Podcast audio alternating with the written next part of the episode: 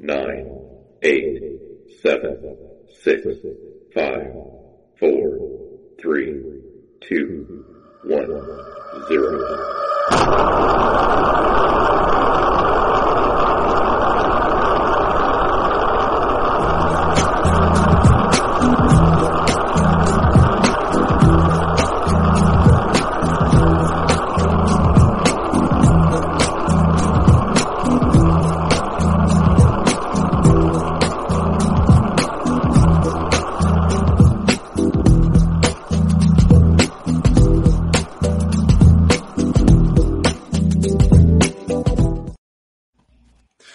Hola, ¿qué tal? Muy buenas noches, muy buenos días a todos los que nos estáis viendo. Empieza Tuning to the Blog. Yo soy Álvaro Cobarro y aquí a mi lado está Juan. ¿Qué tal, Juan? ¿Cómo estás? Hola, Álvaro. Todo muy bien. Afortunadamente, una nueva semana con los precios muy contentos porque eh, todo está subiendo, todo menos Dogecoin está subiendo. Entonces, creo que la gran mayoría de gente está, está contenta, menos los que compraron Dogecoin a, no sé, casi un dólar. Yo no sé cuánto llegó esa, esa criptomoneda. ¿Tú cómo estás, Lore? Muy bien, muy bien. De hecho, apenas vi un tweet muy, pues, no es gracioso porque pues la persona esta perdió su dinero, pero justamente era en Reddit. Decía, ¿cómo le explico a mi mujer que perdí todos los ahorros de nuestra vida por comprar Dogecoin? Y fue así de, oh, rayos. Fue muy triste, muy triste porque eh, la gente se deja llevar por este FOMO que se genera y no quiero ni pensar también en los que compraron Shiba, por ejemplo, y, y todas estas eh, criptos con nombres de perritos, pues no, como que estuvo medio, medio feo todo ese movimiento que, que tuvimos últimamente en, en estas altcoins. Bueno, de eso hablamos justo en el episodio anterior de Tuning to the Blog, en el que solo está en, en podcast, que lo podéis encontrar en Spotify, en Google Podcast, en Apple Podcast, eh, en Deezer y, y, bueno, seguramente en cualquier, en cualquier plataforma de podcast eh, os aparece ahí y os podéis, eh, os podéis suscribir porque además es un, un, episodio que sale en exclusiva solo en audio. De momento no lo publicamos en YouTube, ni en ningún Twitter, ni en ningún sitio, o sea, lo que es una emisión. Eh, ya veremos si en algún momento cambia eso, pero de momento es solo audio. Y ahí estuvimos hablando del fenómeno del FOMO y de lo peligroso que es para el ecosistema. Y bueno, al final Dodge es un ejemplo claro, ¿no? Si es cierto que el Dodge ha, subido muchas veces, ha bajado muchas veces y luego ha vuelto a subir. Al final sube a base de tweets. Eh, pero claro, obviamente era peligroso. Era bastante peligroso. Ahora es, ahora es TikTok, no es, no es tweets. Y lo otro que iba a decir es que abajo, en la descripción del video, de los tres videos, en cualquier lado donde lo estén viendo, están los links para suscribirse a el podcast. Entonces, este es el momento, no vamos a hablar más por un momento para que vayan abajo, vean los links, busquen la plataforma preferida, Apple Podcast, Google Podcast, Spotify, iBox, etcétera, y pueden hacer clic ahí, dejarlo abierto en una ventana mientras seguimos con el video. Y ahora sí seguimos. Lore, ¿tú ibas a decir algo al respecto de esto o no? Ah, no, pero, pero sí escúchenlo porque de verdad hay cosas muy interesantes y de hecho en, en la entrevista que realicé en este episodio que mencionan de Tuning to the Blog solamente del podcast, eh, platicamos un poquito sobre también estas movidas, subidas y bajadas y de hecho ahí menciona este Aníbal Cripto un dato muy interesante sobre Turquía que ahorita vamos a platicar en un ratito más. Se viene un programa, un programa interesantísimo y ya, bueno, saludos a todo el mundo. Roger Silverio nos dice que to the moon. Eh, un saludo y Fier también. Eh, Roger, sí, empaquen sus pertenencias esenciales que nos vamos de viaje. Pues no sé hasta dónde nos llegará ese viaje. Saludos a, también a Sergio desde Argentina. Eh, Luis eh, preguntaba sobre si es momento para minar Ethereum. Hablaremos de Ethereum aunque sea en forma de meme. Y, y, ahora, y ahora veréis por qué. Y viva Bitcoin, ya estáis llegando todos. Y nada, empezamos con, con el programa de hoy, que para los que nos estéis viendo o escuchando por primera vez, lo que hacemos es comentar un poquito pues la, la actualidad de la semana en base pues a noticias o que nos compartís vosotros o que seleccionamos nosotros. En este caso, yo me he dado cuenta que el anterior no estuve. Aquí están mis compis para, para cubrirme eh, cuando, cuando yo no puedo estar. Espero no faltará muchos más.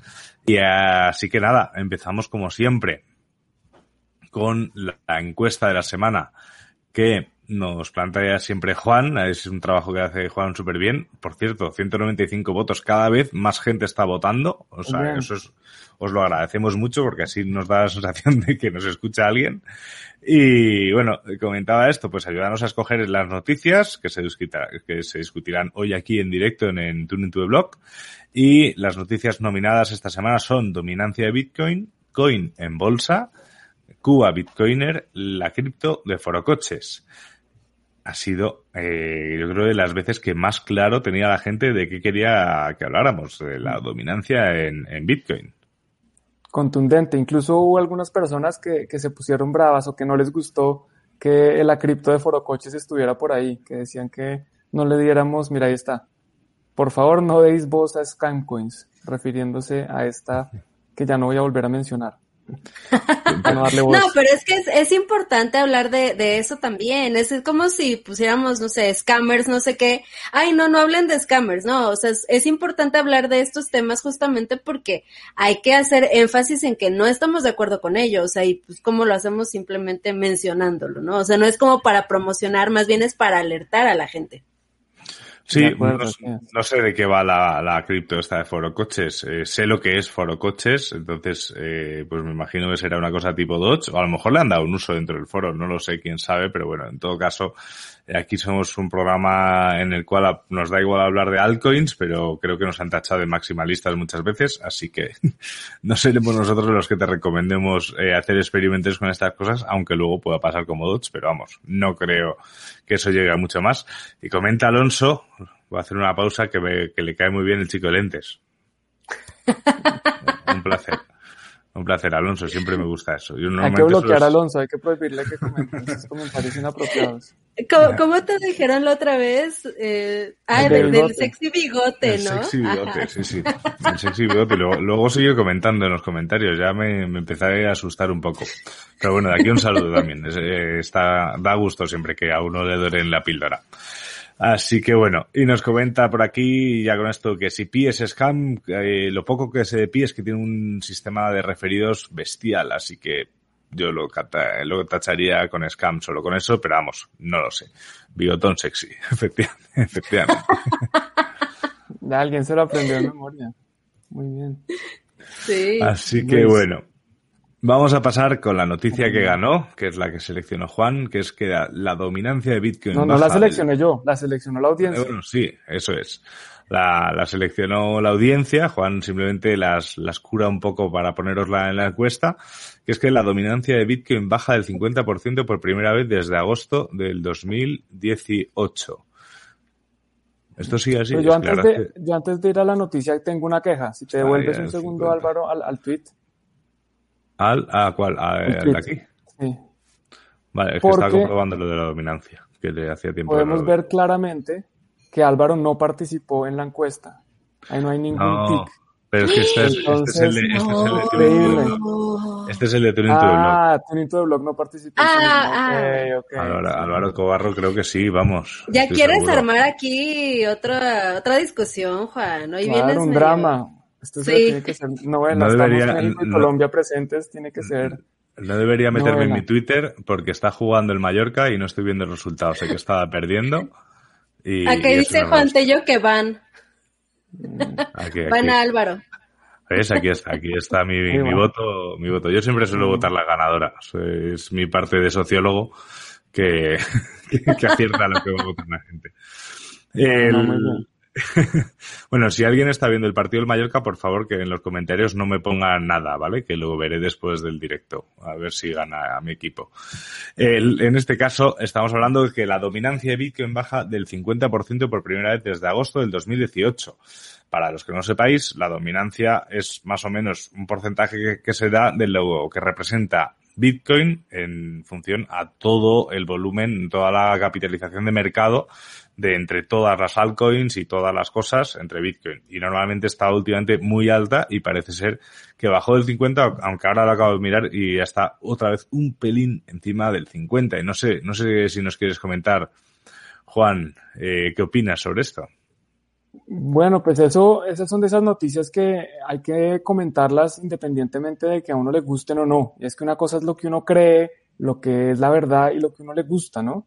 Entonces, yo hace dos años me hubieran dicho que esto iba a pasar y yo decía, no, ya no va a haber al season, ya Bitcoin se queda dominando mucho más, pero, pero pues no es el caso. ¿Qué está pasando? Pues que primero, cada vez hay más altcoins. Entonces, pues es muy fácil que, que un activo que está compitiendo contra muchos más, pues pierda dominancia, sin que, sin que signifique que sea menos importante o menos relevante en, en, la industria como tal. Yo creo que Bitcoin sigue siendo el rey por lejos y pues eso no va a cambiar en mucho tiempo. Lo que pasa es que sí hay muchas más altcoins y eso pues obviamente le va a quitar espacio. Y si quieres podemos mostrar la gráfica que tú puedas, que estabas pensando mostrar. Yo ya la tenía eh, preparada. Yo me di cuenta que estabas yendo a, a CoinMarketCap para mostrar esta gráfica, estabas buscándola, pero yo ya la tenía aquí. Más que mostrarla para comprobarlo con mis propios ojos porque hace mucho tiempo que no miraba ese dato. Ah, bueno, pues acá está la, la dominancia de Bitcoin. ¿Qué es la, qué es la dominancia? Básicamente, eh, la dominancia representa el total que Bitcoin representa, más bien, la, la capitalización mercado de Bitcoin dividido la capitalización total de mercado de todas las criptomonedas. O sea, es cuánto de todas las criptomonedas está representado en Bitcoin. Entonces, inicialmente, pues Bitcoin era el 100%, porque no había más criptomonedas. Y como vemos acá, pues siempre era muy importante. Y después, en la medida en que llegan a aparecer más y empiezan más, pues empieza a perder eh, dominancia, que es como lo llaman. Incluso aquí, en principios de 2018, aquí sale la fecha, no, finales de 2017. Aquí dice que esto fue el... ¿eh? Está muy raro. Bueno, eh, en el artículo, de hecho, se menciona igual cifras exactas, como dices, Juan, de esas fechas en específico y cito textual, la dominancia de Bitcoin que fue del 80% o superior hasta marzo del 2017 bajó hasta un 38% en junio del 2017. Entonces, eh, pues sí, esa, esa es la variante que ves por ahí. Sí, entonces se ve la dominancia y ves, aquí, aquí está lo que decía Loren, en, eh, en junio de 2017 llega a estar eh, muy cerca de Ethereum. Y después XRP, eh, aquí en diciembre, o esto es qué?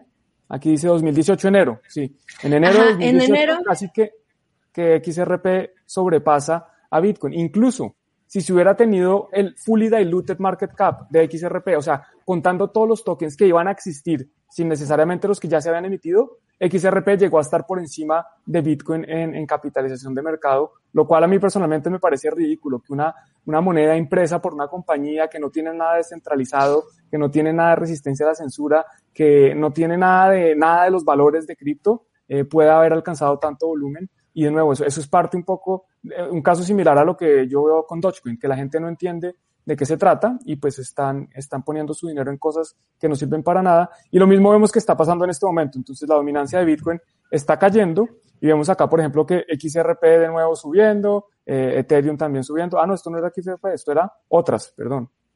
El punto es que la dominancia está cayendo. ¿Tú qué piensas, Lore? Pues mmm, creo que este es el punto por el cual muchos maximalistas odian las altcoins, eh, porque tristemente, el, como dices, o sea, hay proyectos muy buenos, eso, eso que ni qué, o sea, hay altcoins buenísimas que yo misma incluso he invertido en ellas, eh, por ejemplo, eh, DOT, yo tengo una pequeñísima parte, ¿no? De mi portafolio ahí, que esto no, igual no son consejos de inversión. Otra vez, si quieres poner el, ándale. Ok, solamente estoy comentando mi experiencia, eh, pero definitivamente entre estos otros que mencionas ahí, eh, pues están todas estas shitcoins que simplemente se han estado robando dinero de, de las personas, ¿no? Del mercado y también están quitando dominancia Bitcoin. Ahora, como mencionas ahí, o sea, este movimiento de, de, de bajar eh, la capitalización del mercado de Bitcoin no es la primera vez que sucede, no, o sea, va a volver a suceder. Eh, puede que incluso se mantenga más en esta ocasión porque recordemos que en 2017 fue el boom, ¿no? De, de las ICOs. Y este boom provocó que justamente mucho dinero se fuera para, para esas altcoins, ¿no? Y muchísima, mu mucha, más bien, gran parte de, de estas altcoins, de estas ICOs, terminaron siendo scam. ¿No? Ahorita creo que estamos viendo algo muy parecido, de nuevo. Sin embargo, también eh, hay muchos proyectos muy interesantes, muy buenos, que, que se, yo creo que se van a mantener a largo plazo. Entonces, tal vez si estamos viendo una pérdida de dominancia en Bitcoin, tal vez se mantenga esta vez también un poco más equilibrado, ¿no? O sea, hay proyectos que van a subir, como Ethereum y otros más, pero eh, definitivamente yo creo que Bitcoin va a continuar siendo la, la que va a mantener la dominancia en el mercado por muchos años más. A ver, yo creo que al final eh, no, tenemos que, aunque baje la dominancia de Bitcoin del 50%, incluso aunque llegue al 20%, eh, la, realidad es que Bitcoin solo representa un gran porcentaje de toda la capitalización del mercado. El resto se reparte entre 8.000 proyectos más o 12.000, no sé cuántos hay ahora mismo en, en, en CoinMarketCap o en CoinGecko, en cualquier página que, que tenga esas métricas. Pero bueno, es normal. O sea, al final es normal y, y, bueno, de hecho creo en, en 2017 creo recordar que sí que se dio una circunstancia que es a medida que bajaba Bitcoin iba perdiendo su dominancia porque ese dinero no es que estuviese saliendo del, del criptomercado, sino que se estaba diluyendo en otros proyectos. O sea, que eso es también una señal de que, bueno, que se llega a una altcoin season y en el momento en el que haya un pico de bajada de, de, de dominancia de Bitcoin, lo más normal también es que hayan subido tanto las altcoins que la gente ya empieza a vender esas altcoins para tener más satoshis, que ese debería ser, o ese es el objetivo de mucha gente, aunque hay gente que eso lo hace para, para generar eh, dólares, euros, pesos, etcétera. A mí personalmente no es algo que me preocupara, ¿eh? O sea, es una cosa que dices, bueno, pues ahí está y, y, y al final es, es lo normal. Encima, si estamos viendo todos esos casos de FOMO de hacia Dogecoin o esa, esa promoción de, de muchas altcoins y sobre todo con DeFi se está moviendo muchísimo, muchísimo capital hacia, hacia ese tipo de mercados eh, pues, pues es normal, o sea, es una cosa normal y, y, y a medida, obviamente, que todo estamos, yo creo que está claro y ya a nadie le quedan dudas de que estamos ahora mismo en una época de bonanza muy similar a 2017, aunque creo que tiene mm, algunos fundamentales bastante más fuertes como para mantenerla más tiempo pero, pero, pero es normal, o sea, al final la gente aquí es cortoplacista, entonces se mueve para otras cosas porque es mucho más fácil que Dogecoin te haga un por 10 que Bitcoin te haga un por 10 a día de hoy. Entonces, bueno, eh, cada uno, cada uno se come la mierda que quiere, o sea, aquí nadie obliga a nadie. Esto es la libertad que tenemos.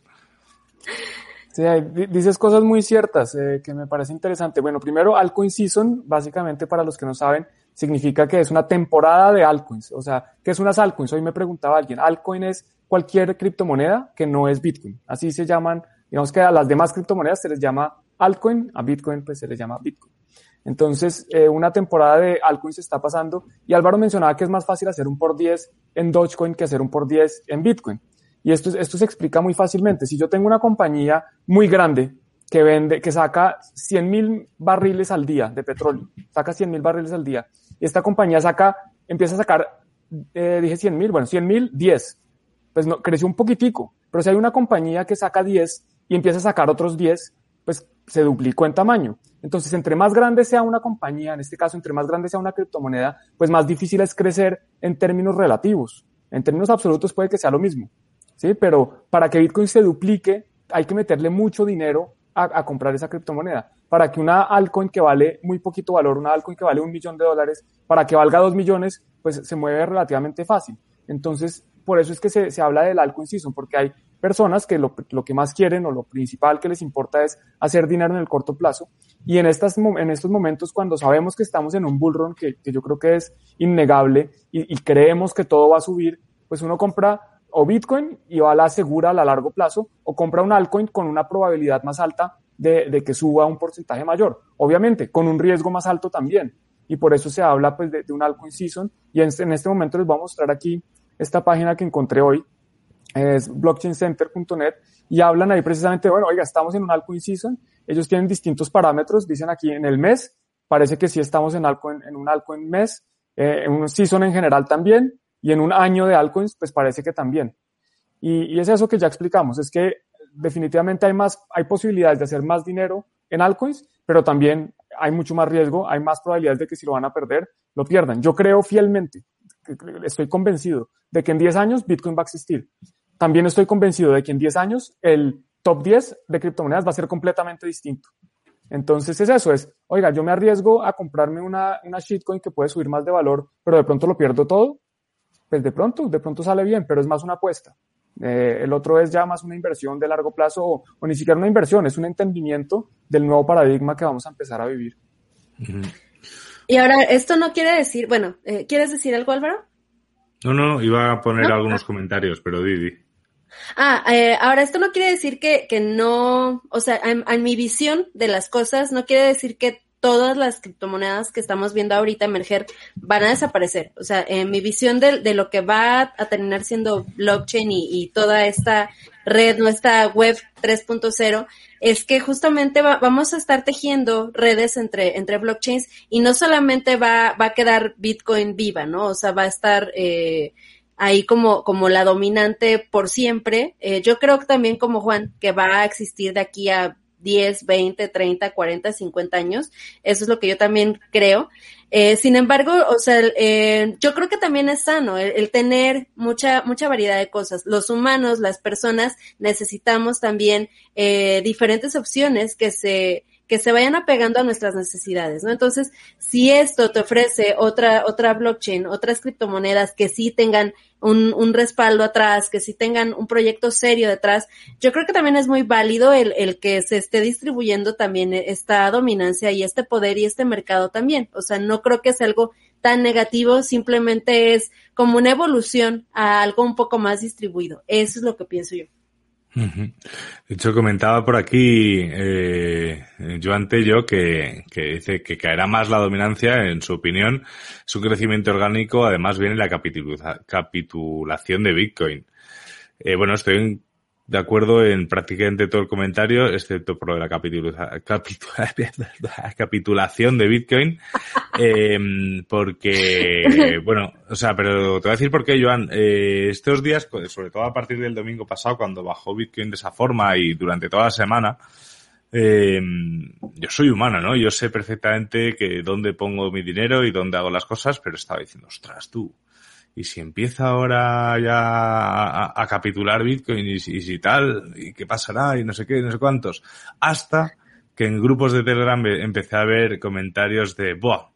Bitcoin ha entrado ya en una senda bajista, se va a los 20.000 porque la onda de Elliot eh, tal, está entrando en un canal de no sé cuántos, de no sé qué, y dije, ¡buah! Perfecto, Bitcoin se va a la luna el lunes que viene.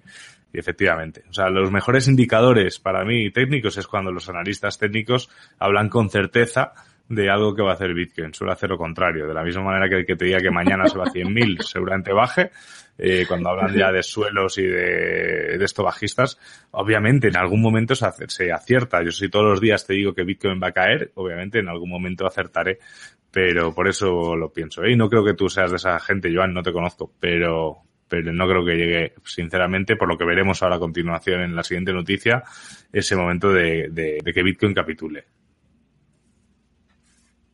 Así es, veamos la, la noticia que dices, a ver. y rápidamente un mensaje que estaba por aquí preguntando, justo ahora tal, que te preguntaban Juan, que qué curso recomiendas de los tuyos para empezar a aprender. Pienso que capacitarse para invertir en Bitcoin. Ahí te lo dejo, te la dejo votando. Bueno, pues el, yo creo que lo más importante para empezar en este ecosistema es entender Bitcoin. Eh, todo lo que hay alrededor de Bitcoin sale, pues, mejor dicho, todas las criptomonedas, toda la tecnología blockchain, todo lo que se habla nuevo, DeFi, etcétera, nace por Bitcoin. Entonces, si uno no entiende Bitcoin, difícilmente va a entender eh, todo lo que está alrededor. Yo tengo, para empezar desde cero, cero, fácil, un curso que es gratis, que está ahí en YouTube, son 13 videos súper corticos, rápido, pero pues obviamente no hay, no hay tantos tutoriales, no hay información en detalle. En Bitcoin tenemos un, un curso, no sé si Álvaro lo puedes mostrar rápidamente en pantalla, eh, y además hay un descuento, Tune 50, que es un curso de Bitcoin para principiantes e intermedios. Es un curso muy completo, son eh, un poco más de cuatro horas donde explicamos todo, la, la no, no todo obviamente, pero la parte económica, financiera, eh, filosófica, eh, ta también algo de parte técnica de, de Bitcoin y se llama ese que está ahí, Bitcoin para principiantes, con el código TUNE50, eh, quedan, queda como en 37.5 euros. Entonces ese sería el que 30, recomendar. En, en 31 euros, porque es el precio, hace el descuento sobre este precio. O sea, ah, bueno, en 31 euros y medio. Es, uh -huh. nunca, nunca había estado tan barato, creo. O, no sé. Mm, cuando lo sacamos estuvo a 25, pero, okay. pero fue durante un mes. bueno, pues ahí está ese curso. Yo creo que es, es de lo mejor que hemos hecho y adicionalmente pues da no solo las bases, sino de nuevo, es completo con tutoriales, explica todas las billeteras frías, conceptos de contratos inteligentes en Bitcoin, sidechains, eh, Lightning Network, cosas un poquito más complejas que, que no son solo para principiantes. Entonces ese sería, gracias por la pregunta, JKDY o Y. Aquí en España no se dice Y, ¿cierto? Eh, espera, que La Y. La Y, eh, no, JKDY. ¿Cómo es? Y. ¿Cómo es entonces? ¿Y? Ah. JK, JKD. no sé, JKD me imagino, no sé. Pero bueno, pero sí, bueno, hay que, hay que leerse mucho. Y luego, luego seguiremos leyendo comentarios porque había aquí, por ejemplo, uno que hablaba de minería también, pero vamos a ir avanzando. Yo Eh, quiero, a- antes de avanzar, sí. algo simplemente para, para decir que yo no tengo nada en contra de las altcoins, que yo, yo estoy parcialmente de acuerdo con Lore. A mí me parece que entre más competencia haya, eh, pues mejor, porque al final los que salimos beneficiados somos los usuarios, ¿no? Que tenemos opciones, que podemos usar distintas cosas. Lo que sí no estoy de acuerdo, pues es con las estafas y con proyectos que dicen mentiras y con proyectos que hacen eh, sí, básicamente que dicen mentiras, que dicen cosas que no pueden hacer o que dicen cosas que no pueden cumplir y todo eso, pero, pero de resto yo, a pesar de que me digan maximalista, a pesar de que eh, mi filosofía está mucho más alineada con Bitcoin que con cualquier otra cosa y mi portafolio también, eh, yo no tengo nada en contra de que exista la variedad y, y el que quiera hacer con su dinero lo que le da la gana me parece perfecto. Simplemente quería Bueno, aclarar eh, eso. Yo creo que aquí ¿En serio te han dicho maximalista? No, ¿qué va? Yo no he visto. ¿No sabías? pero Uy, por todos lados. no te considero tal, pero Alguna vez, alguna vez. No, yo, so- yo, yo suelo ser maximalista cuando me preguntan sobre si tienen que invertir o no en un proyecto que no sea Bitcoin. Ahí siempre digo lo mismo. Dice, yo solo te puedo decir mi opinión sobre Bitcoin, sobre algo, algo que, que no conozco, lo que sé es lo que decía Juan. Dentro de 10 años estoy prácticamente seguro que Bitcoin seguirá existiendo y el resto, pues no lo sé. Yo soy de los que dice que más de un 95% de lo que hay, siendo muy generoso, no existirá. Pero, pero bueno, espero equivocarme por el bien de todos vosotros, los que estéis en esos proyectos. Así que, bueno, vamos a continuar porque iba un poco también al, al lío con lo que comentaba Joan de, del tema de, de la capitulación. Cap, joe. Prohibidas. Esa palabra está capitulación, capitulación, capitulación, capitulación. Esto es lo que dices cuando repites mucho una palabra que pierde el sentido. Capitulación. Capitulación, vale. Eh, de y Bitcoin. aquí así eh, todo el resto del episodio. sí.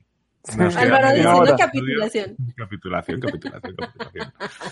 El- que bueno, era esta pregunta, esta, es, esta noticia de Coindesk que comenta que JP Morgan, eh, pues ya, bueno, si no me está fallando el inglés, eh, que va a dejar a sus inversores ya invertir en, en fondos de Bitcoin.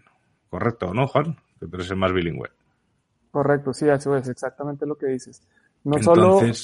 Sigue. No, decía que esto era una de las noticias. Esta, esta, ahora nos comentas un poco más de, cómo, cómo está funcionando, pero esto es, es una de las noticias que a mí me hace pensar que estamos en una situación mucho más, eh, mucho más eh, fuerte que la del 2017. Cada vez tenemos más players que se están sumando a esto, lo que venimos diciendo durante toda la segunda temporada y esta tercera temporada creo que lo hemos comentado con PayPal, con Tesla, con todo esto. Y todo esto son fundamentales que hacen que Bitcoin, incluso, o sea, es que la gente que está entrando ahora con Bitcoin está entrando a estos precios, no está esperando una caída. Por lo tanto, creo que tenemos fundamentales muy fuertes para pensar que la capitulación eh, de Bitcoin aún no, no ha llegado.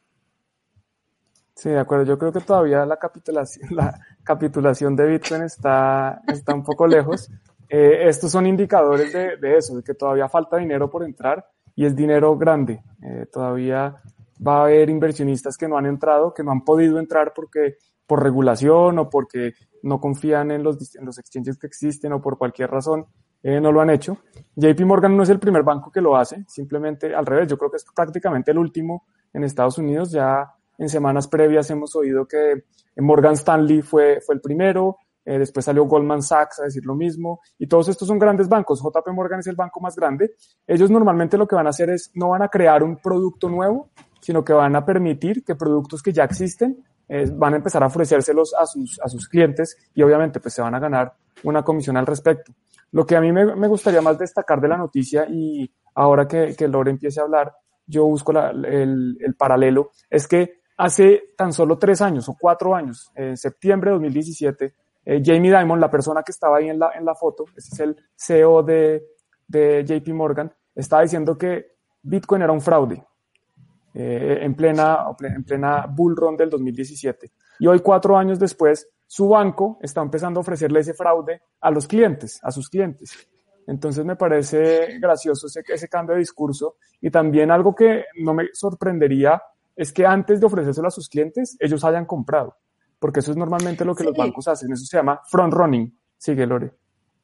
No, incluso yo me acuerdo que hace un par de años les prohibieron a sus empleados. O sea, estaba prohibido, si se enteraban que algún empleado tenía Bitcoin, lo corrían. Así. O sea, y eso fueron rumores que llegaron de gente, o sea, empleados, ex empleados, que, que se enteraron eh, los directivos que tenían Bitcoin y, y los, los corrieron, ¿no? Entonces, eh, ¿cómo va cambiando la cosa, ¿no? ¿Cómo van cambiando la, la situación? Que, o sea, de ser eh, totalmente alguien que estaba en contra, ¿no? Una, una institución, una empresa que estaba en contra de Bitcoin, ahora ya, este, ya se nos unieron, ¿no? Ya es one of us también. Eso es. ¿Lo tienes les voy a compartir la, la, pantalla un segundo y les muestro, les explico acá. Bueno, acá está en 2015 primero. Jamie Dimon, el, el CEO, el presidente, el equivalente al presidente de JP Morgan, las monedas virtuales van a ser paradas. Después, septiembre de 2017, Jamie Dimon dice que Bitcoin es un fraude. Después continúa, dice que se arrepiente, bueno, de haberlo llamado eh, un fraude y que cree en la tecnología detrás. Esto es 2018, ahí está. Después más adelante, bueno, Bitcoin no es mi copa de té, o sea, no es como, no es, no es como de mi agrado, pero lo de, mientras se va calentando en, en cripto. Después dice que los inversionistas deberían ya tener el 1% de su portafolio en Bitcoin, o que podrían tener, no que deberían. Y hoy ya sale con esto, estas noticias de hoy, sale que van a empezar a ofrecer un fondo para que puedan administrar Bitcoin. Entonces la, la evolución de este, de este señor muy respetado, yo le iba a decir payaso, pero, pero no, me parece que no, merece título, de, de, cómo ha cambiado su, su discurso hacia Bitcoin. Eso es, al final los discursos, bueno, la gente está como esto, a ver, también se decía en su momento, ¿no? Que cuando echaban pestes era para hacer bajar el precio y poder comprar más barato porque se les había escapado la primera vez y ahora mismo, pues bueno, ahora como tendrán, pues también quieren que la gente compre, ¿no? Eso es lo que se dice, ahí sí, lo que se, lo que se, se rumorea, que bueno, que ya veremos, ya veremos cómo, cómo, cómo funciona. Pero bueno, y nos comentaba por aquí Jesús que, que significa, que, que significaba capitulación. Eh, en ya lo dijiste trading, bien. ¡Eh! Sí, sí, sí, sí, pero en, en cambio, significa, en cambio significaba, así que me, me he equivocado. pero, pero bueno, eh, en términos de trading, eh, así como lo entiendo, eh, corregidme si me equivoco, que ya sabéis que no soy trader, es cuando ya Bitcoin pues ya ha llegado como a un tope y ya lo que queda es bajar y corregir y corregir y corregir. O un cambio de tendencia, no sé si eso es correcto es lo opuesto. Capitulación es cuando ya eh, empieza a bajar, a bajar, a bajar y como que todavía no ha terminado de bajar. Y capitulación es cuando ya baja al final y todos dicen, no, ya aquí ya yo salgo a vender, venden todos los que tenían que vender y queda un mercado limpio para volver a empezar un bull run. Entonces la capitulación sí es un cambio de tendencia, pero es más cuando está bajando y que ya todos dicen, aquí capitulamos. O sea, aquí ya vendemos y dejamos de joder y que empiece el mercado de nuevo. Esa es la capitulación. Es. Y comenta Joan que se produce cuando la minería se vuelve menos rentable. Eso provoca venta de los mineros de sus participaciones en Bitcoin, lo cual crea algo de presión de venta. Creo que también estás, eh, eh, creo que por ahí tampoco va la cosa porque el negocio de los mineros ya de por sí es vender esos Bitcoins a, a gente que se los está comprando directamente. O sea, habrá algunos que lo guarden, obviamente guardarán un porcentaje, algunos, pero el negocio de los mineros muchas veces es el, ese Bitcoin limpio y puro de, de cada bloque que consiguen confirmar eh, es venderlo. De hecho, es por eso que se mueve tantísimo, tantísimo capital en minería. O sea que no creo que no creo que no creo que vaya por ahí el punto. Ya por último, eh, quería preguntarles, ¿ustedes qué, qué piensan? ¿Qué es, ¿Qué es mejor cambiar de parecer como JP Morgan o estar como aferrados como Peter Schiff, así de no, o sea, y está viéndolo así con pruebas y todo y sigue diciendo que Bitcoin no vale nada. Que nos dejen en los comentarios, ¿no? También, ¿qué piensan que es mejor cambiar de parecer y decir, ok, bueno, no, no reconocieron públicamente que se habían equivocado, pero bueno, ya cambiaron el discurso, o estar así aferrados hasta el final con una idea errónea. Yo lo, prefiero ser JP Morgan a Peter Swift en este en esta película, la verdad. Yo también. Siempre, sí, Eso lo dijo Mohamed Ali hace mucho tiempo. El que tenga la misma opinión a los 50 que a los 20 perdió 30 años de su vida. De pronto los números no son esos, pero eh, uno está en la vida para aprender y parte del aprendizaje es, es cambiar de opinión, es ver las cosas desde una nueva visión y saber que uno estuvo equivocado. Entonces sí, de acuerdo, eh, Lore. Le, le, doy el beneficio ahí a, a, a Jamie Dimon de JP Morgan porque pues por lo menos se dio cuenta y, creo que está a tiempo, yo creo que todavía no es tarde. No, para nada. Y muy rápidamente, J.K. volví a preguntar si, si, si el curso eran eh, vídeos online en directo o son vídeos grabados. En este caso son vídeos grabados, ¿vale? Y, pero que sí que es cierto que mm, te respondemos a cualquier duda en, los canales de, de, formación de Bitcoin. El, estaban preguntando por aquí, había uno que lo comentaremos después. Estupendo. Y aquí decía Santiago que esto que ha hecho JP Morgan ha sido recoger cable de toda la vida. eso sí, aún así es positivo. eso, está, eso está muy bien. Y Luis, eh, que te gusta Cardano. A mí personalmente lo he dicho muchas veces que Cardano es una plataforma que me parece, es un proyecto que creo que tiene mucho futuro, eh, aunque tiene también sus banderas rojas, que a mí me gusta. Pero hay que ser muy consciente y muy autocrítico y no solo defender algo que nos gusta, sobre todo porque hemos invertido en ello, sino que hay que eh, hay que criticarlo de forma constructiva para que mejore, el, mejore la situación. Y eh, salvo que queráis añadir algo más, voy a pasar a lo siguiente, que es algo muy importante, seguramente lo más importante que vamos a hablar hoy. Creo que por vuestro silencio. Seguimos, vamos. Adelante, creo, adelante. Que creo que tiene que ver con este comentario de Alejandro Ortiz, ¿o no? Eh, no, eso viene después. eso viene okay, más tarde. Eso viene después. Pero lo, lo guardamos el, el, comentario para, para, para moverlo. Pues resulta que hoy estamos de aniversario, de décimo aniversario de uno de los hechos más importantes y más significativos eh, de la corta y apasionante vida de Bitcoin. Y esto ha sido algo que ha llegado a nosotros a través de nuestro corresponsal en Venezuela y gran amigo, nuestro cripto bastardo, que lo que, que, ya es la segunda vez que nos recuerda algo por Twitter. Y es esto de aquí, que un día como hoy, pero de hace una década, el creador seudónimo de Bitcoin, Satoshi Nakamoto, desapareció, entre comillas. El enigma sobre quién o quiénes perdura hoy, pero poco importa para Bitcoin que continúa avanzando indetenible, sin líderes, sin banderas, hashtag Bitcoin. Aquí nuestro amigo Lunati le preguntaba que había sido en diciembre, pero comenta aquí la fuente original de ese tweet es de Pete Rizzo que dice que habla así directamente sobre este punto en el cual Satoshi pues directamente desaparece y ahí viene el debate del cual invitamos totalmente a la audiencia en mi opinión, y lo diré rápido, es maravilloso que Satoshi haya desaparecido para eh, evitar que haya una persona, como es en el caso de Ethereum con Vitalik o incluso en Cardano con Charles, eh, una voz que maneje absolutamente todo. Entiendo que también hay en Bitcoin hay agentes y hay influencers que pueden influir un poco en la opinión de la gente, como es lógico, pero no hay un CEO, no hay una persona a la que atacar, así que yo creo que eso hace aún más poderoso Bitcoin. Así que, en mi opinión, ¿quién es Satoshi? Lo que tengo claro es quién no lo es y a partir de ahí, quien lo sea me da bastante igual. Porque creo que sería mucho mejor para el proyecto que siga en su anonimato. No sé qué opináis vosotros. No. ¿Yo? Ok, bueno. voy Dale, dale, dale. Tú. Yo creo que, que también es maravilloso. Eh, creo que debe, se debe tener mucho valor y mucha visión y mucha eh, integridad eh, para dar a luz a un proyecto tan excepcional como es Bitcoin y, y dejárselo al, a la, al, pueblo, a las personas. O sea, todos somos, eh, Bitcoin es como un hijo, ¿no? Eh, sin padres y todos lo, adoptamos, todos somos parte de él ahora, ¿no? Y, y, todos hemos decidido el rumbo y el camino que va a tomar sin que nadie más esté eh, manipulando absolutamente nada, ¿no? Entonces, eh, no sé quién haya sido Satoshi o quiénes hayan sido Satoshi, pero realmente tiene mi total y absoluta admiración y respeto, primero por crear algo tan increíble como fue Bitcoin, y segundo, por haberlo dejado a, a las personas en, mano de, de, en manos de todos nosotros, ¿no? Y como tal, yo creo que nuestra, no nuestra obligación, sino tal vez nuestra, nuestra tarea sea cuidar lo mejor posible de, de este proyecto tan increíble que es Bitcoin. De acuerdo, Lore. Te faltó decir todos somos Satoshi. Porque ah, sí, bueno, es que ya está. Todos somos ah, Satoshi. Ahí está.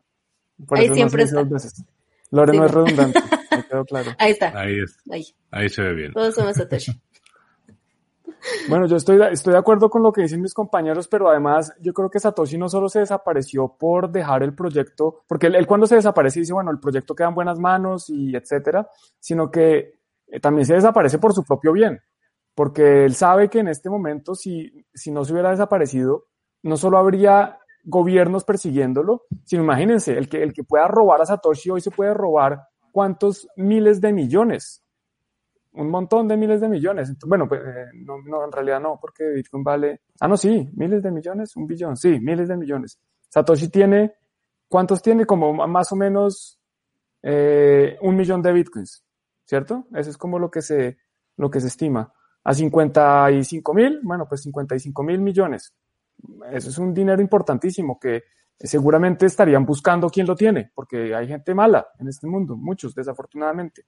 Entonces yo creo que Satoshi desaparece por eso, desaparece también porque dice, oiga, yo aquí, yo, yo para qué quiero que la gente sepa quién soy, qué tal descubran quién soy, eh, ya hay pistas de quién es Satoshi, porque obviamente dejar de estar en el anonimato eh, completo, pues es, es, prácticamente imposible, especialmente cuando uno va dejando rastros en todos lados, en Internet, las horas que se conectó, eh, las IPs que utilizó, a pesar de que utilizaba eh, VPNs y todo, y y cualquier otra cosa, pues dejó pistas. Y, bueno, pues él lo hace, yo creo que es una, lo que dice Lores, es de aplaudir. Lo más importante es que nos dejó Bitcoin y que hoy todos somos Satoshi ya. Y yo tampoco le doy mucho más, eh, muchas más vueltas al respecto. Recomiendo que se lean el libro de Satoshi, está gratis en internet, si lo quieren leer, porque ahí habla un poco de, una vez Satoshi publica el white paper y crea Bitcoin, habla, habla de muchas preguntas que hoy todavía se hacen y debates que la gente pregunta, pero ¿qué pasa si esto? Bueno, eso Satoshi ya lo respondió en 2010. Entonces, es interesante ese libro y son como las últimas, eh, es, es como una conversatorio con Satoshi donde la gente le pregunta cosas y él responde en distintas publicaciones. Entonces es interesante ver como esas, esas últimas palabras que él nos dejó antes de desaparecerse o de morirse o de irse a otro planeta o de lo que sea que haya hecho. Regresar a casa. Eso dicen también. Que a lo como a, a lo mejor ha mantenido tanto, tanto, tanto el anonimato en estos 10 años porque falleció, quién sabe. Pero a lo mejor está en la luna. Sí, toquemos todos. Eso es, pero bueno, está muy bien. Y seguimos con otro tuit que esta vez lo compartió, según más que dicho Juan, un seguidor nuestro, eh, que es este tuit de nuestro otro pana BTC Andrés, que máxima de Bitcoin, tu nodo en tu casa es lo más importante, no los mineros. Una reflexión interesante y una reflexión que estuvimos hablando en el que para mí sigue siendo el mejor programa que se ha hecho nunca en Tuning to the Block, que fue el de los nodos de Bitcoin. El programa de los nodos fue muy, muy potente. Y bueno, es, esa reflexión además, este, perdón, este, este tweet nos lo da un seguidor que siempre está con nosotros que se llama Rafael Moctezuma. Yo normalmente lo veo siempre por ahí en los mensajes, hoy no, no ha aparecido, pero Vaya, me parece interesante porque se habla mucho del poder de los mineros. Incluso había por acá un mensaje eh, que hablaba que si en Bitcoin, que si en China existe el 40% de la minería. Y de pronto sí, es, es, es muy probable, especialmente porque con lo que pasó el domingo pasado, vimos que un corte de energía en China afectó significativamente eh, el poder de computación de la red por un tiempo importante. Ah, bueno, aquí está Rafael, muchas gracias. Ya te estábamos poniendo falta. Sí, el que no ha dicho nada hoy ha sido Paul. Paul no ha aparecido. Ah, sí, es cierto, Paul. ¿Estará bien? Esperemos que sí. Esperemos que bueno. sí. Bueno, entonces rápido. Eh, ¿De qué estará esto?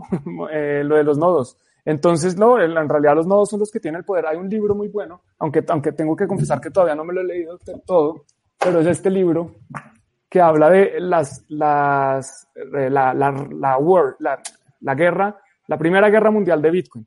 Y habla sobre el debate de eh, los big blockers contra los small blockers y cómo los nodos al final fueron los que pudieron defender Bitcoin frente a este ataque que algunas personas eh, consideran uno de los ataques más fuertes que ha sufrido Bitcoin. Entonces, al final, si uno tiene un nodo en su casa, uno está corriendo sus propias reglas y uno está siendo parte de Bitcoin y uno está verificando la verdad, porque eso es parte de lo que es Bitcoin, ¿no? Que uno no tiene que confiar en nadie, que uno mismo puede verificar cuál es la verdad, qué monedas tiene, qué, pues qué, qué monedas me refiero a qué Bitcoin tiene, qué cantidad, dónde está y lo puede hacer muy fácil con su nodo. Entonces, pues es, es una invitación de nuevo a que monten el nodo. Lore les va a hacer un tutorial de cómo se monta el nodo, ¿cierto, Lore? Es que miren, en serio, ay Dios, ya se me cayó. Bueno, ahorita les enseño, pero ya tengo aquí mi compu y todo y así, pero no lo he hecho, pero sí, sí lo voy a hacer, sí lo voy a hay hacer. Hay que hacerlo, hay que hacerlo. Así sea para aprender, así sea solo para aprender. Sí, hay que hacerlo. Se me cayó, bueno, si no se rompió, ahí tengo la computadora, pues, por intentar agarrarla se me cayó.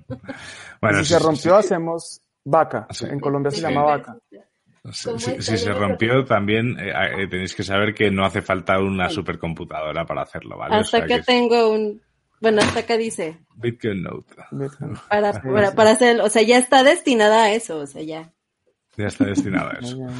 Pero bueno, eso es importante lo que decía Juan. Al final, obviamente, los mineros eh, pues se dedican a confirmar si pueden esos bloques, pero al final los que verifican eh, todo, si un minero dedica, se dedica a cambiar el consenso por sí solo, eh, el resto de mm, nodos validadores no lo darían por bueno. Así que es muy importante que si puedes, eh, le eches un poquito de tiempo y hay soluciones súper fáciles para hacer tu nodo de Bitcoin y además a mí personalmente me ha servido para entender muchísimo más en profundidad el, lo que sería el propio nodo de, o sea, lo, lo, que es lo que funcionaría totalmente con Bitcoin.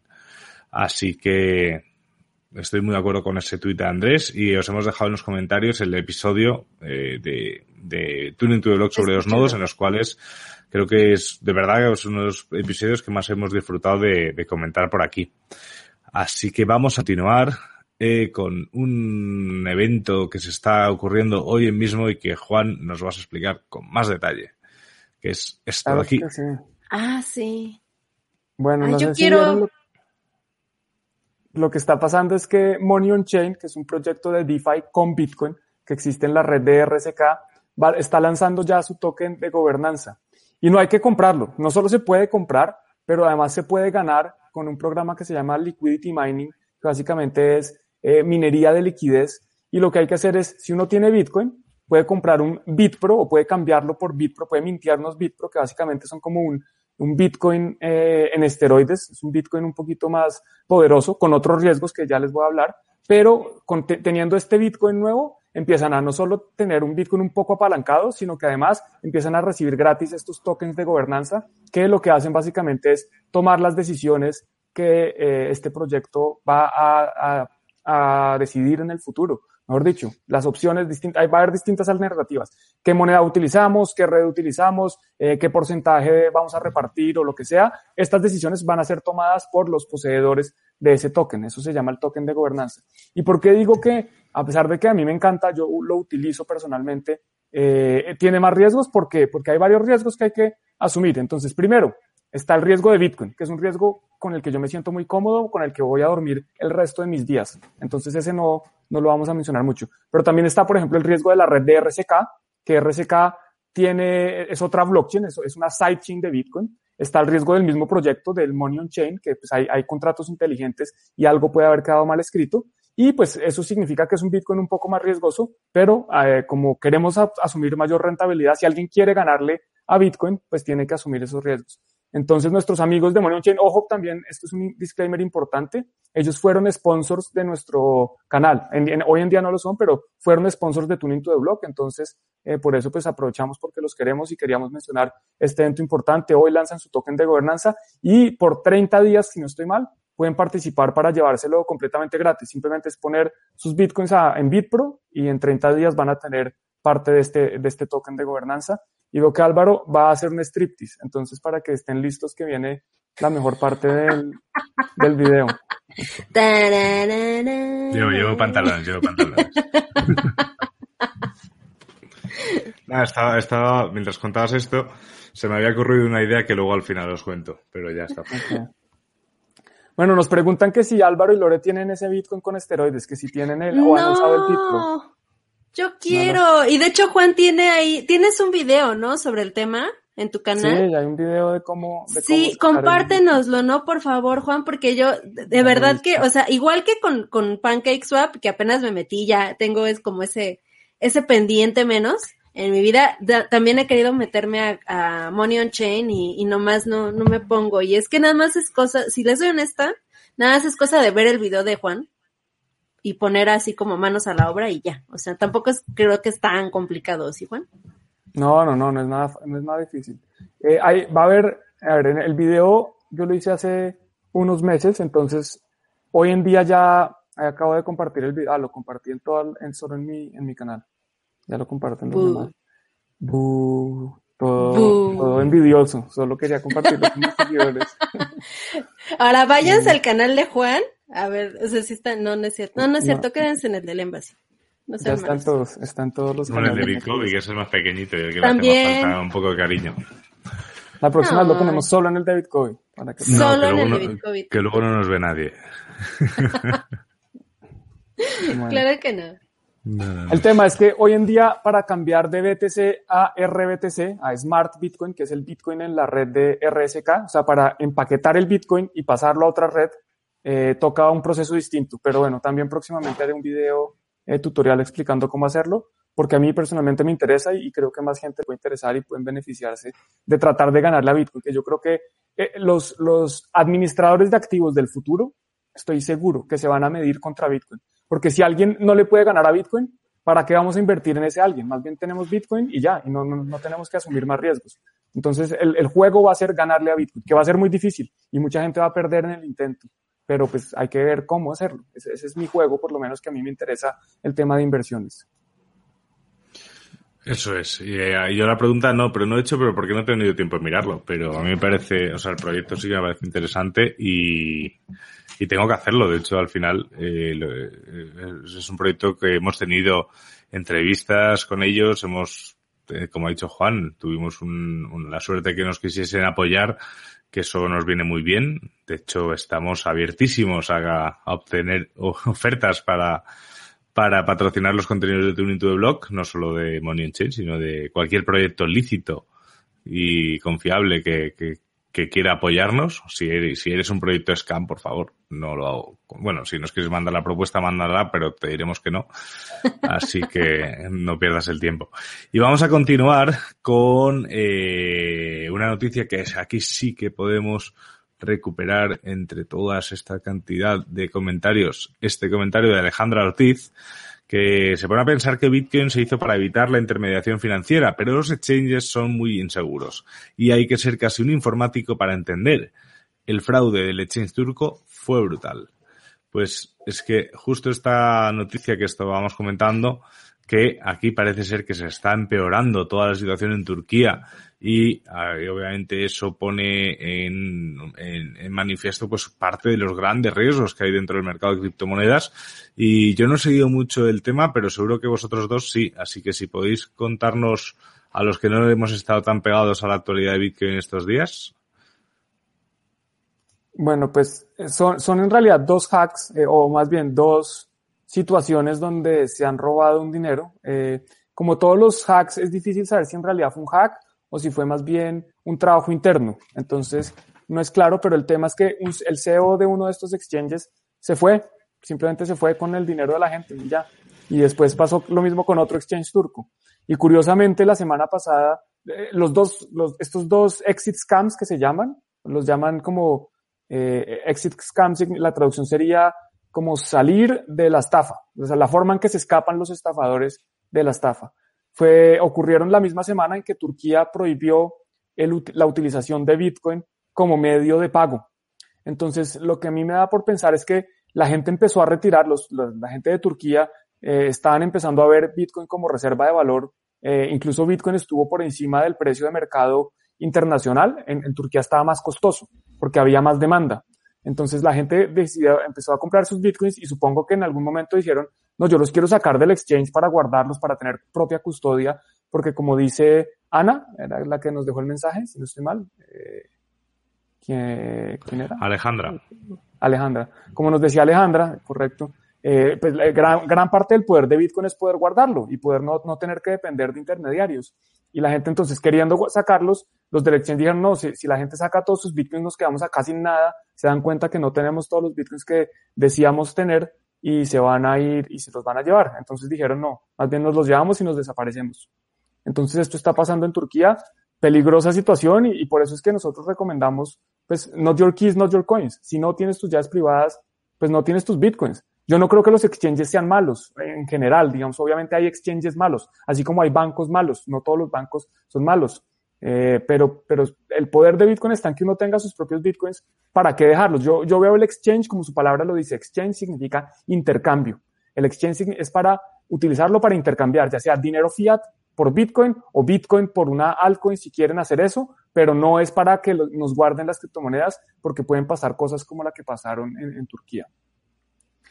Uh, eh, respecto a esto, lo que yo entiendo que sucedió es que eh, debido a, esta prohibición que hubo, muchas cuentas bancarias de estos exchanges fueron eh, congeladas. O sea, y esto les comento porque yo he tenido igual contacto con otros exchanges aquí en México, es bien común. O sea, el, los exchanges que, que pasaron ya por su transición de, de la ley fintech, ¿no? Para operar por un lado eh, pesos mexicanos, por otro lado cripto, eh, muchas veces se toparon con este tipo de, problemáticas, ¿no? O sea, la, abrían cuenta en los bancos para poder hacer captación de dinero eh, y los bancos de la noche a la mañana paz, ¿no? O sea, se la cerraban. Ahora, lo que sucedió con Todex, que de hecho fue el exchange del cual su CEO se fue del país, eh, Todex se escribe T-H-O-D-E-X, Todex. Eh, ellos incluso en su página de internet tienen un comunicado en el cual supuestamente están alegando que las, eh, déjenme leer el, ah, 391 mil personas eh, que levantaron una, una queja sobre eh, este exchange cuando supuestamente se fue el CEO, que supuestamente ellos no son alegatos infundados y bla, bla, bla. Entonces, bueno, nosotros como, como personas que estamos fuera de esta problemática, que no vivimos en Turquía, que no teníamos cuenta en este exchange, eh, pues no, o sea, todo queda en él dijo, ella dijo, ellos dijeron, no se sabe bien exactamente cuál fue el escenario real de esta situación. El segundo exchange al que le pasó se llama Bitcoin, BE Bitcoin.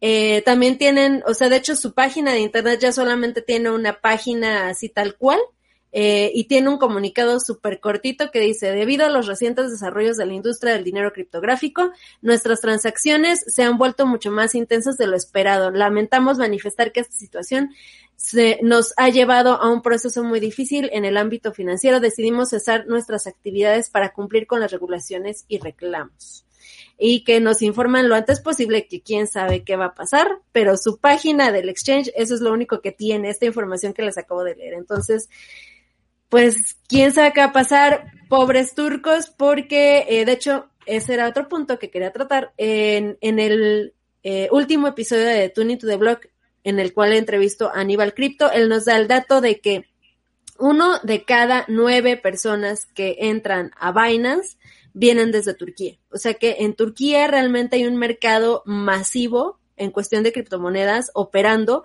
y el hecho de que haya pasado esto con dos exchanges, realmente yo creo que sí le dio en la torre a miles y millones de personas allá. Entonces, a ver qué sucede. ¿Tú qué opinas, Álvaro?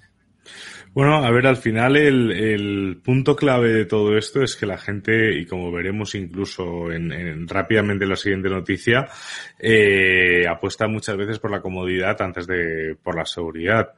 Eh, al comentario un poco que, que, nos compartía Alejandra de que hay que ser casi un hacker para, para entender cómo hacerlo todo desde fuera de un exchange, yo diría no solo a ti Alejandra, sino a cualquier persona que nos está viendo o nos esté escuchando, que si realmente eh, no, una persona no sabe eh, guardar de forma segura una clave privada de una, de una billetera y no sabe enviar Bitcoin desde fuera del exchange a una billetera, esa persona, para empezar, no debería haber comprado Bitcoin en una primera, en una primera situación. Porque realmente eso no es complicado. Y hoy hay en día billeteras seguras, muy fáciles de emplear, hay algunas un poco más complicadas, pero en el fondo es cuestión de ponerse a leer. Pues, Juan tiene muchísimos vídeos, Lore, tú has hecho también muchísimos vídeos, eh, en Bitcoin hemos hecho artículos, en los cursos, bueno, en los cursos están ahí, pero pero que incluso por Twitter o incluso en las propias comunidades de Telegram, que creo, eh, Lore, que has estrenado tu propia comunidad. Sí, así es. Uno de mis fans me armó un, un Lore Army en Telegram y ahorita ya tenemos casi 500 miembros. Entonces, pues muchas gracias por el apoyo, comunidad. Y muchas gracias a mis compañeros porque sí, me echan muchas porras y eso me hace sentir muy bien. Gracias. Yo estoy ahí en el Lore Army. Yo no estoy, yo no estoy, pero tú tampoco estás en Bitcoin, Lore. Pues mándame el enlace. Bueno, ya, yo me uno al tuyo y tú tienes el mío. Ya, Vale, me parece bien. Tú estás en ambos, Juan, muy bien. Estamos suscritos los dos a tu canal de YouTube, eso por, eso no te preocupes. Ah, y lo que, lo que quería decir es que, eh, incluso aparte en el contenido que podamos crear nosotros tres, en las propias comunidades, ya sea en la de Bitcoin, en la de Lore Arme, o en cualquier comunidad en la cual participe Juan, que participa en muchas, eh, estamos hablando de que eh, cualquier duda que tengáis, eh, vamos a contestaros. O sea, nosotros eh, generamos contenido, intentamos que la gente se forme y ya en mi caso particular, que puedo ser director de una empresa de formación que ofrece formación de pago, el, el, lo que teníamos claro desde el minuto uno de, de, fundar Bitcoin, que por cierto cumplimos tres años en poco tiempo y habrá que pensar en algo para celebrarlo, eh, era que independientemente si tú tenías dinero o no tenías dinero, con nosotros te íbamos a ayudar a formarte. Es, quizá por eso nuestro modelo de negocio no es el mejor, pero la realidad es que lo llevamos muy a, muy a rajatabla el hecho de que cualquier persona que pregunte algo se le va a contestar y se le va a ayudar. Y es la, es la forma real de, de, de, de hacer todo esto. Así que, de, todo esto viene a que lo de Turquía es una desgracia, por supuesto, y si pasas algo con Binance ya ni te cuento. Entonces, lo mejor es utilizar las casas de cambio el que quiera y le dé igual pasar los KYC para comprar criptomonedas, pero guardar las criptomonedas que se hagan en sitios privados, porque es la forma de que un día no te aparezca un disclaimer ahí en una pantalla en blanco que te ponga que de sentimos mucho que hemos cesado nuestras operaciones. Yo creo que con esto, no sé si queréis añadir algo más, pero al final es eso. Creo que todos nosotros, salvo Juan, que tiene, tú sí tienes un background financiero, Juan, pero Álvaro, eh, tú que estudiaste eh, comunicaciones, ¿no? Comunicación audiovisual. Yo estudié psicología social y, y, pues no, o sea, creo que todos aquí hemos aprendido eh, a, a, pasar en un exchange al, a la wallet de, de forma muy rápida y, fácil, ¿no? Yo creo que eso yo lo hice como a los dos días de haber comprado la primera vez Bitcoin. Entonces, eh, no es tan difícil, de verdad que no. Únanse a nuestras comunidades de los tres que estamos aquí, eh, porque en todas nuestras comunidades y en todos nuestros perfiles, incluso si Juan Álvaro yo no les podemos contestar enseguida. Siempre hay gente que está siguiéndonos, que nos apoya también y muchas gracias de verdad a, a todos los que si no contestamos enseguida también aportan información eh, sobre cómo, cómo, cómo hacer este tipo de transacciones. Entonces, no lo dejen porque puede llegar a pasar, si pasó en Turquía o ha pasado en, en otras partes del mundo, en Canadá y en otros lados, puede llegar a pasar en su país también. Entonces, mejor eh, resguarden su Bitcoin de manera adecuada.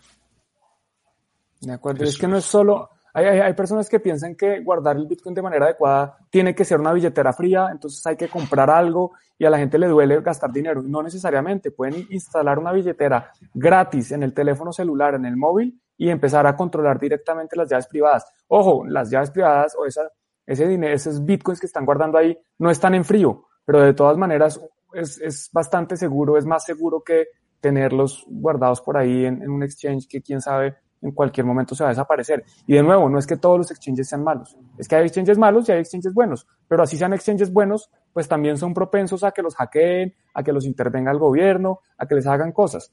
Entonces, pues, hay que, es mejor, digamos que el, el poder de Bitcoin se utiliza en su máxima expresión, teniendo el propio y por lo menos teniendo las propias llaves privadas.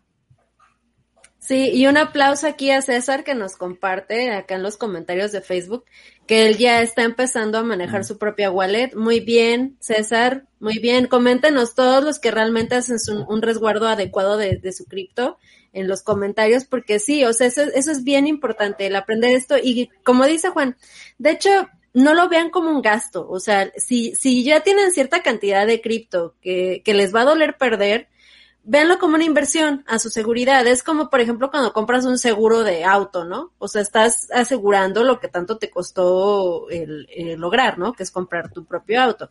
Bueno, entonces voy a asegurar mi cripto comprando una, una wallet fría, ¿no? Pero si no tengo la posibilidad, si realmente no lo veo necesario, bueno, como dice Juan, optar por otra cartera, la que sea, pero que te dé tu llave privada. Eso es, hay que, hay que leer mucho para hacer todas estas cosas, porque si no al final, eh, pues pasa lo que pasa. Y vamos a pasar a la última noticia de hoy, antes de pasar a, dos memes que os tenemos preparados, que es esta de aquí, que no vamos a comentarla muy en profundidad porque ya os hacemos un adelanto de que este jueves el episodio de Tuning to the Blog va a ir un poco en relación también a este punto.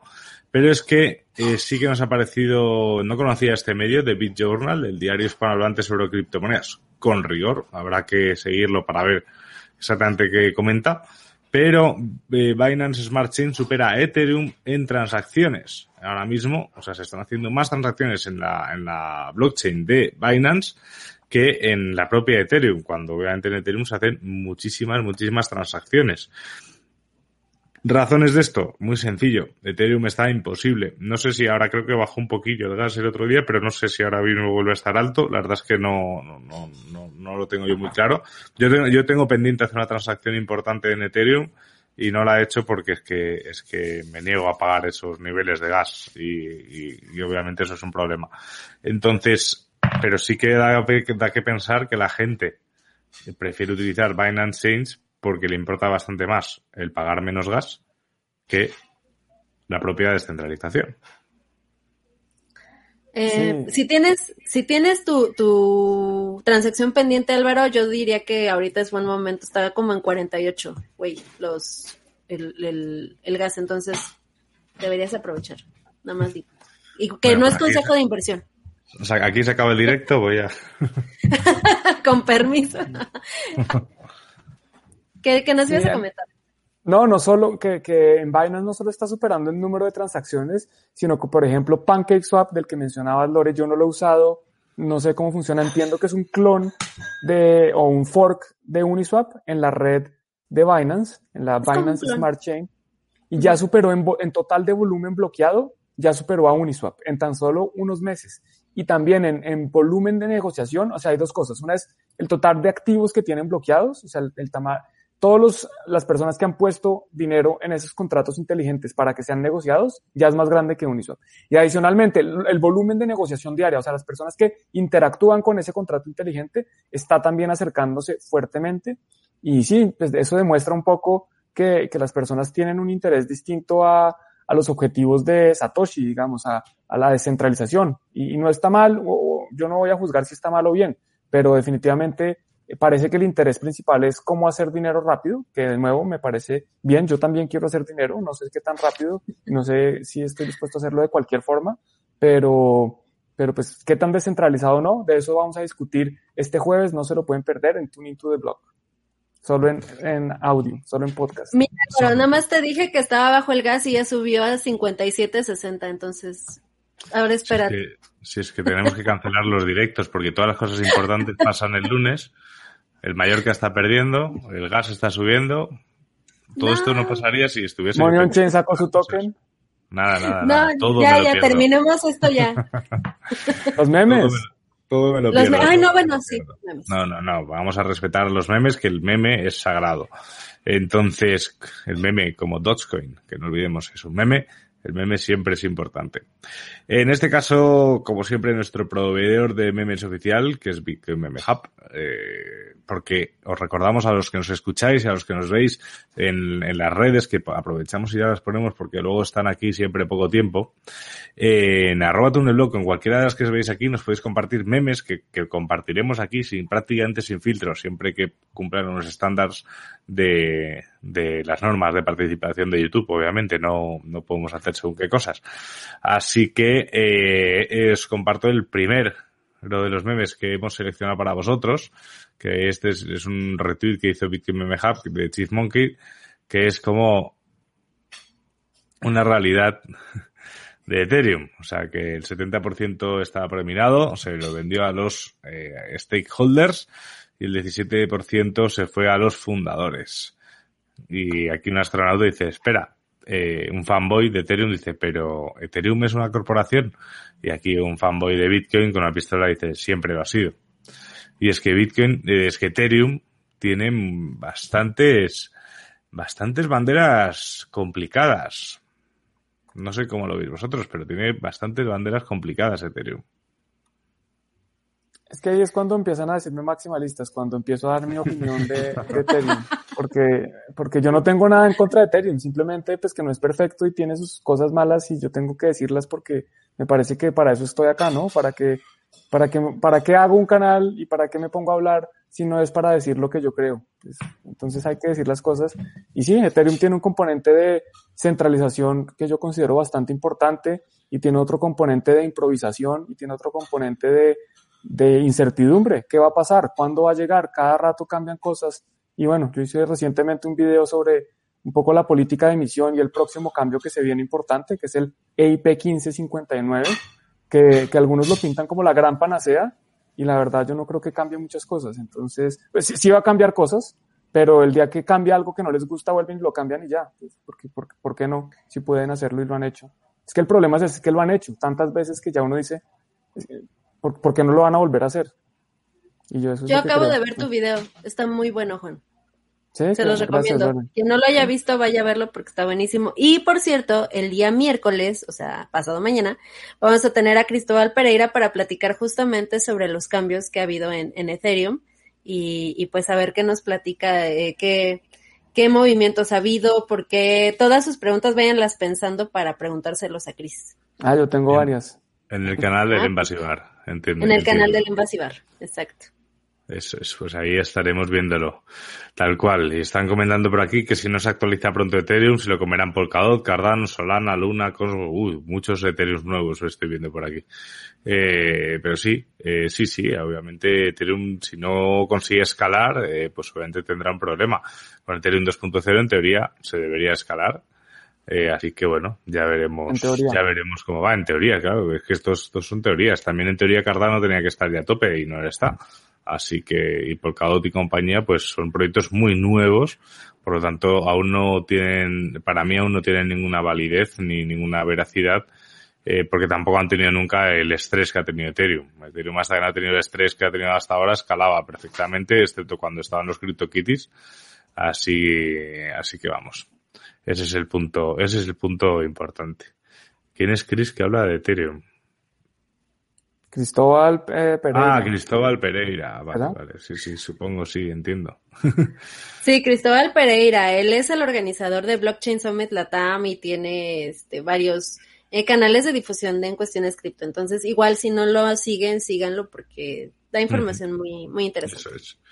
Eso es, y Cardano sí tiene un roadmap que ha respetado súper bien, si no me equivoco. Ha tenido algún retrasillo que otro, pero sí, va poquito a poco y a buen paso y buena letra. Otra cosa es que ya al final, eh, tanto ir a buen paso, pues al final, pues no llega a las cosas. Pero bueno, que yo sí digo que a mí me gusta Cardano, pero creo que tiene muchas cosas que, mejorar. Y, y ayer fueron los Oscar. Yo no había visto ni una sola de las películas que, que, que he visto muy poco cine este año. Supongo que el, el tener que ir al cine con, con la, sí, mucho Bitcoin y poco cine. Supongo que el tener que ir al cine con la mascarilla, pues me da un poco de pereza. Entonces, pues por eso no he ido, lo he visto, lo he visto en casa. Mucho, mucho Netflix es lo que he visto. Eh, pero nuestro amigo Bitcoin Meme Hub hizo una especie de gala con ocho premiados, de los cuales yo no conozco a muchos. Me pasa un poco como en las películas de los Oscar pero vamos a hacerle el honor de compartirlo con todos vosotros, que aquí están las manos más débiles de Crypto Twitter, va para Stool President, que no sé la historia de este señor, pero supongo que es una persona con las manos muy débiles, ya que le han dado este premio. él es un influencer que es, un scam, no, no es un scammer, es un pompeador, es uno de esos que hace, que se pone a hablar en redes sociales de qué acciones van a pompear y, recomendarle a sus, a sus, a sus seguidores inversiones y se metió a cripto y salió pelado porque se metió a cripto a decir que compraran eh, Chainlink y Chainlink eh, eh, era cuando estaba subiendo muchísimo y ese día cayó. Y después Bitcoin y dijo, no, yo nunca más me vuelvo a meter en, en criptomonedas porque son una estafa. y, y duró como tres días ahí en sus, en sus redes sociales, en sus TikTok y vainas promocionando cripto y no le gustó. Salió ya me acordé de este tipo, sí es cierto. Sí, es cierto, su video fue muy sonado. Ajá. Pues aquí tenemos a las manos más débiles del cripto Twitter del año y continuamos con el siguiente premio y el premio a la mejor inflación de un fondo de inversión, creo que lo he traducido bien. No, es la, mejor, la mejor protección contra la inflación. Ah, la mejor protección contra la inflación es a Nassim Nicolás Taleb, que este, como me pasa otra vez más, no sé exactamente eh, por qué. Juan, ¿tú lo sabes? Pues, no estoy seguro, pero me lo invento. Es que creo que él tiene, él, recomendó eh, otros activos para, para um, protegerse contra la inflación. Entonces él decía, no, que hay que comprar eh, aceite de oliva y leña y cemento y un montón de cosas que uno dice, oiga, pero eso no sirve para protegerse para la inflación porque uno dónde va a guardar todo eso. Es más fácil comprar Bitcoin. El aceite de oliva sirve para desayunar. Buenísimo. Pero ¿cómo lo guardas? No, puedes almacenar una tonelada de aceite de oliva. No, no, desde luego, desde luego. Es que Álvaro se lo toma rápido. Se lo toma rápido, lo que le encanta. El, mejor aceite de oliva del mundo es el español. Eh, luego están los italianos que compran en español y le ponen etiqueta italiana. Y Oye, los griegos, mi esposa te va a matar donde oiga esto. Bueno, pues los griegos tendrán otra cosa muy buena, pero el yogur. El yogur. el, pero, el yogur, pero no el aceite de oliva. Los griegos tienen a Juan. Entre, entre países, claro, a ti los, griegos están cazado a ti. Pero los, entre países mediterráneos está claro que, que, va a haber siempre pelea por el aceite de oliva, que es una cosa buenísima, buenísima, buenísima. Y seguimos con otro premiado, que es al mejor ecoterrorista, a Simón de Deo, que no tiene Twitter, que al final, pues un ecoterrorista le está llamando a la gente que está haciendo food sobre todo el gasto energético. Así que este señor ha tenido que hacer mucho, mucho, mucho food para, para llevarse este premio. Eh, una vez más, no sé si Juan lo o alguien, uy, está yendo por, está yendo en contra, está, esto, ¿qué clase de, me faltan aquí mogollón? Bueno, es igual, pues ya está. Este sí lo dijiste claro, es uno de estos que salió a decir que estábamos destruyendo el planeta por comprar Bitcoin.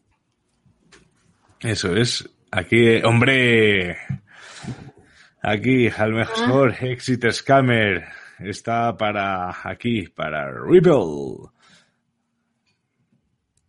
sí, no hay nada más que decir. Ese es, uno de los creadores de Ripple y ya pues ha vendido, él, está vendiendo Ripple todos los meses, todas las semanas está vendiendo su, su Ripple. Y esto es lo que les decía, un, un, exit scam, o sea, una forma de salirse de su estafa. Eso es. En España tenemos varios candidatos también, ¿eh? Entre Quailian, Arvistar y compañía hay, hay, hay bastante donde elegir. Y aquí seguimos eh, el, el, el, el, el, el, promotor de scams. sí, exacto, el promotor de scams, a Raúl Gimni, Raúl Paul. Raúl Paul. Él es un inversionista tradicional, él viene de los mercados tradicionales. Recientemente entró, no, eh, recientemente no, hace, hace ya un tiempo entró a, a, Bitcoin, pero ahora se la pasa promocionando pues todo tipo de shitcoins. Eh, tiene, tiene podcast, tiene canal de YouTube y tiene una cosa que se llama, ¿cómo es que se llama? Eh, The Investors Podcast, una cosa así, es, es un podcast, a ver, yo lo tengo aquí. Si quieres sigue y ya les digo cómo se llama. Oye Álvaro, dicen que conviertas el aceite de oliva en NFT. Conviértelo y luego destruyes el aceite de oliva. No, no, claro, tú imagínate que, que solo quede el aceite digitalizado, me cago en la leche. Qué horror, hacerte, hacerte tostadas con USBs. Anda, anda. El aceite Se llama Real Vision. Real Vision, pues nada, ya Real sabes. Vision. Órale. Mm, me suena mucho. Y aquí está nuestro mayor amigo. El lejos, el que grita más fuerte, que lleva ocho años ahí gritando contra Bitcoin, nuestro amigo Peter Shift, el hombre que morirá cubierto de oro, pero no tendrá nada de Bitcoin. Aunque yo sigo pensando que sí, bueno, sí que tiene Bitcoin, pero ha perdido las claves. Ay, no. Este tipo es, es el ejemplo claro. Ah, sí, su hijo sí. Sí, es el ejemplo claro de, que, de alguien que nunca va a reconocer que se equivoca.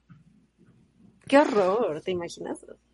Y este que al final open-minded, o sea, que con la mente más abierta. El novato Sí, con la no- mente el más novato abierta. con- Sí, pero no sé qué, ese sí No no, sé tengo ni idea quién es. Lex Friedman. Mm, Uf, No Tiene sé, pero tiene seguidores. muchos seguidores. pues no sé, habrá que investigarle, pero le han dado una estatuilla con una cabeza de caca, o sea que... O Qué sea mejor que- reconocimiento que Claro, claro, claro. Eso es, eso es. Pues esos han sido los, esos han sido los Oscars, los Oscar Crypto que ha dado Bitcoin Meme Hub. Y, y- y creo que con esto estamos ya finiquitados. Sí, Invitados. Definí. Invitarlos, obviamente, a que si no le han dado like al video, hay en este momento 85 personas viéndolo, ya esperamos por lo menos 85 likes, es el momento de darle like si les gustó, si aprendieron algo. También si quieren que la próxima vez hablemos de otra cosa, abajo nos pueden dejar sus comentarios y recordarlos también que se suscriban a cada uno de los canales, nos pueden buscar en las distintas redes sociales que están apareciendo ahí abajo de Lore en este momento. Y, y qué más, y que le den clic a la, a la campanita también para que YouTube les avise de los próximos videos. Eso es. Ah, mira, Yo- sí es cierto, faltó Elon Musk. Deberían haberle entregado un premio también. Elon ah, Musk. a Pues hypear todo lo que habla, todo lo que dice lo convierte en trending. Peligro tiene también eso. Pues yo pensaba, antes me he levantado, eh, porque pensaba despedir el programa, eh, como despedimos los programas de Tuning to the Block, que es poniendo música con DJ Satoshi, que soy yo. Pero, pero me he acordado a medida que iba avanzando el programa que si yo ahora pongo una canción en mi tocadiscos, a lo mejor el copyright de Ah, sí. YouTube nos fastidia. Así que lo único que os puedo decir que os iba a poner una canción del disco este de Funk Fever, que es un recopilatorio, iba a poner una canción de eh, la Incredible Bongo Band llamada Apache. No por nada en especial, sino porque estaba puesto el, el, el vinilo y no, iba, y no me da tiempo a pensar, a pensar en otra. Pero un gran tema, que seguro que conocéis, así que os lo ponéis en casa y así no nos banean el vídeo. Pero si está de fondo, Puedes no se dejarlo, en puede. los, puedes dejarlo en los comentarios para, para No. que la, la busquen y la escuchen. Pero no, no, sí, Juan. O sea, aunque esté de fondo, lo como sea, sí la, sí la capta. Ah, no sabía. ¿Sabes? En un caso bien curioso, ¿sabes cuál fue? Apenas hubo una protesta hace como unos tres meses, eh, no me acuerdo de qué, y eh, los policías pusieron a todo volumen la canción Help de los Beatles desde las patrullas para que los videos que salían de, de en vivo de, de, de lo que estaba pasando fueran, este, los quitaran, para que no o se sea, viera lo que estaba pasando. Mira, Álvaro está haciendo trampa. Nos van a, nos van a cerrar los canales. Nos van a desmonetizar. Bailemos por la desmonetización. Han sido, ha sido un segundo. Ha, ha sido un segundo. Sí, esa es, Víctor. Esa es la que estaba comentando. La de Incredible Bongo Band, Apache. Es una canción que conoceréis y además el, el Príncipe Bel Air bailaba Will Smith muy bien. Y, y yo he bailado alguna vez en un y hay al- algún vídeo que nunca os compartiré. Al menos en público, aunque está público. El público en otro lado. Así que Oh. Bueno, nada. los dejamos con capitulación. Dilo, dilo, Álvaro, dilo tuyo, Álvaro. capi- capitulación. No olviden seguirnos en Ujú. todos los canales en los que se hace esta emisión, en Bitcoin, en Juan y Crypto, en Envasivar. Y, por supuesto, eh, darle like, follow, campanita, comentar todo lo que os ha gustado y todo lo que nos ha gustado. Y la abuela María nos dice que siempre aprendemos algo con, con, con, con, con- con Ya, ustedes. ya los con pusimos nosotros. mientras estabas poniendo ¿Ah, el, sí? el disco. Sí. Ah, genial. Bueno, pues lo pongo dos veces. Gracias a todos. Así que muchas gracias y nos escuchamos eh, este jueves. El con jueves. capítulo Que No ya se lo os hemos- pierdan. que ya os hemos adelantado que irá un poco sobre la centralización. Así que nada, no os lo, no os lo perdáis y hasta luego. Chao. Chao. Bye.